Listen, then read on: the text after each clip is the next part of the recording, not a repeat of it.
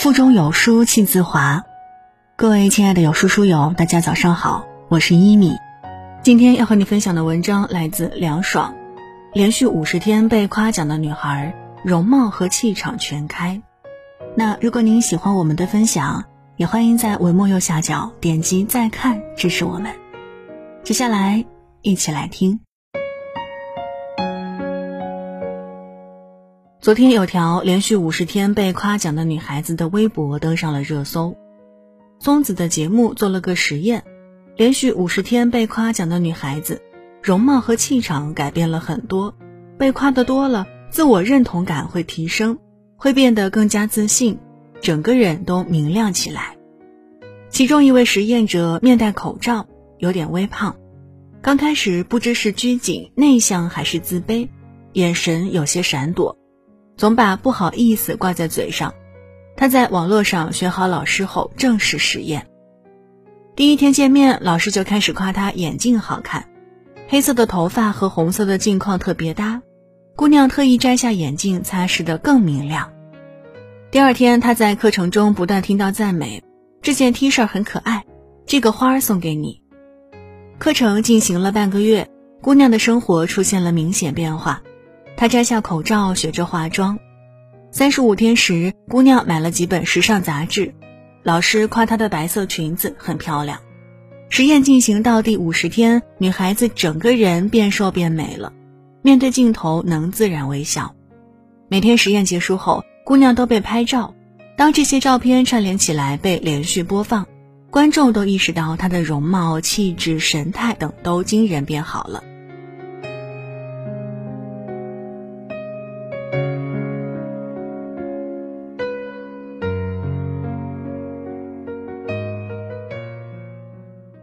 正在上映的电影《银河补习班》，有个学渣小孩，从小就被老师说缺根弦儿，他妈妈也觉得他不聪明，甚至说他笨，学校主任更是当众批评他。这个小孩的爸爸一直夸他，说他特别，夸他很棒。然后小孩从学渣变成了宇航员。情节戏剧性的部分先不说，有一幕令我印象深刻，就是小孩在学校被主任数落以后。他的爸妈虽然在一角争辩，但他妈说他笨的音量大到所有人都能听到。看着小孩受伤的神情，我觉得很揪心。最近有期圆桌派，作家马家辉说自己一个月前花了八十八块钱加入了夸夸群，每天传十五个讯息来夸他，付费的夸夸群夸得更准，服务更好。你比文涛帅，你的文笔好。马家辉说：“你想象不到，本来刚开始只是觉得好玩，每天被夸十五次以后，觉得成就感高了很多。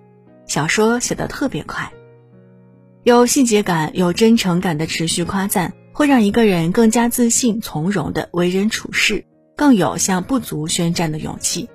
很喜欢黑格尔说的一切真实都是变成的，很多时候夸奖是种变好的催化剂。国外有个实验。”选中两株长势相似的盆栽放在校园里，学生对着一盆说：“你就是一个错误，你一无是处，你根本不算绿植，你还没死吗？”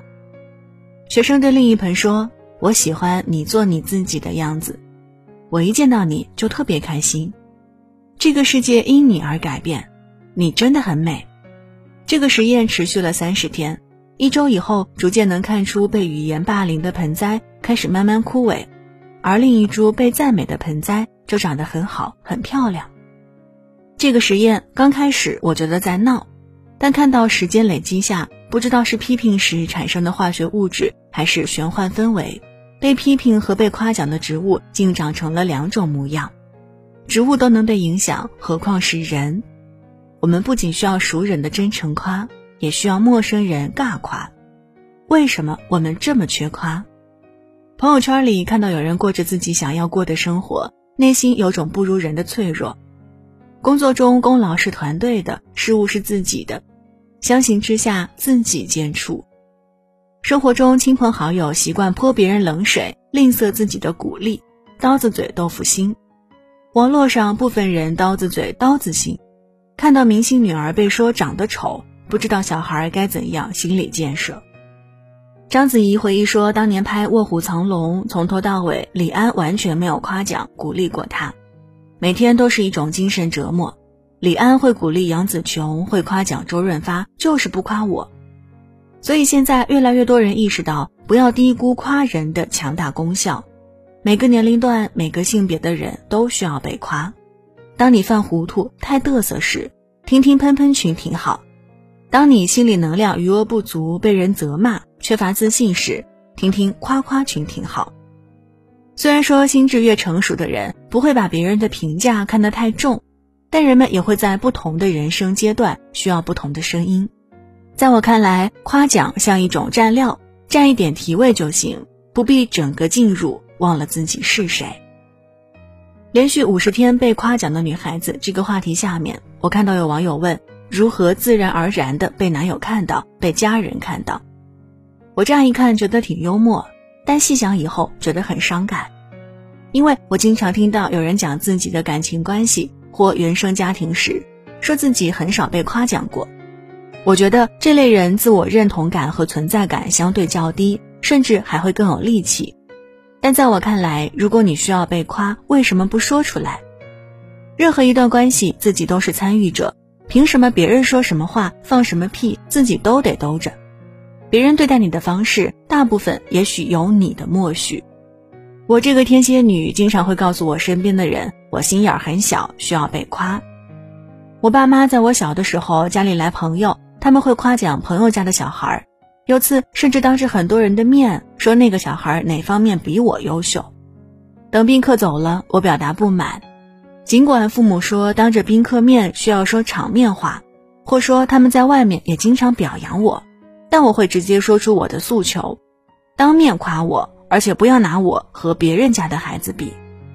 我老公在我们认识不久时，尽管经常夸我工作做得好或长得白，但偶尔也会直言我小腿粗的事实。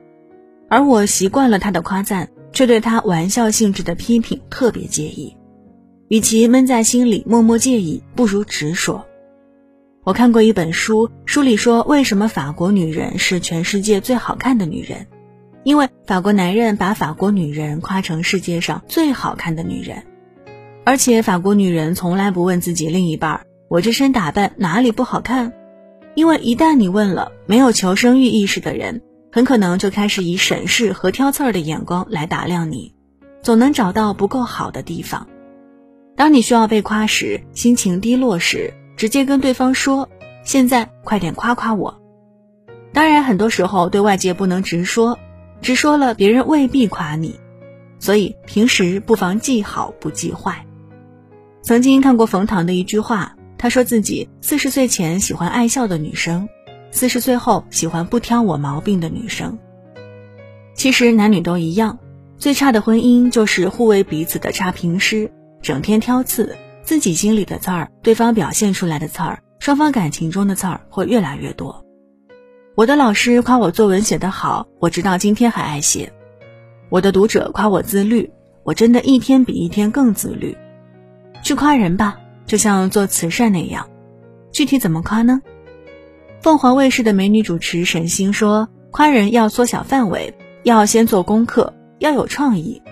她说。一个人的体表面积大约两平方米，夸人家看起来精神，夸的是全身；夸人家脸色好，范围就缩小到脸部了；夸唇膏颜色美，更集中，再缩小范围到耳钉，更有力度。同样分量的赞美之词，是摊到两平方米有力度，还是落到一厘米更有劲儿呢？秋晨在辩题中说：“请赞我一直很努力。”不用担心现在做的事情配不上“努力”这个词儿，人要有成长心态。你所做的事情的价值跟意义可以被你的努力所改变。当我们夸人的时候，我们不仅要夸他真的很努力，而且要夸他一直很努力。如果只是夸一些遗传或继承之类自己被动拥有的东西，夸了别人也不知道前进方向。夸别人努力的过程，因为这有法可依，有章可循，别人会更加完善。幸福的人只是更早的意识到了自己有被夸的权利和夸人的义务。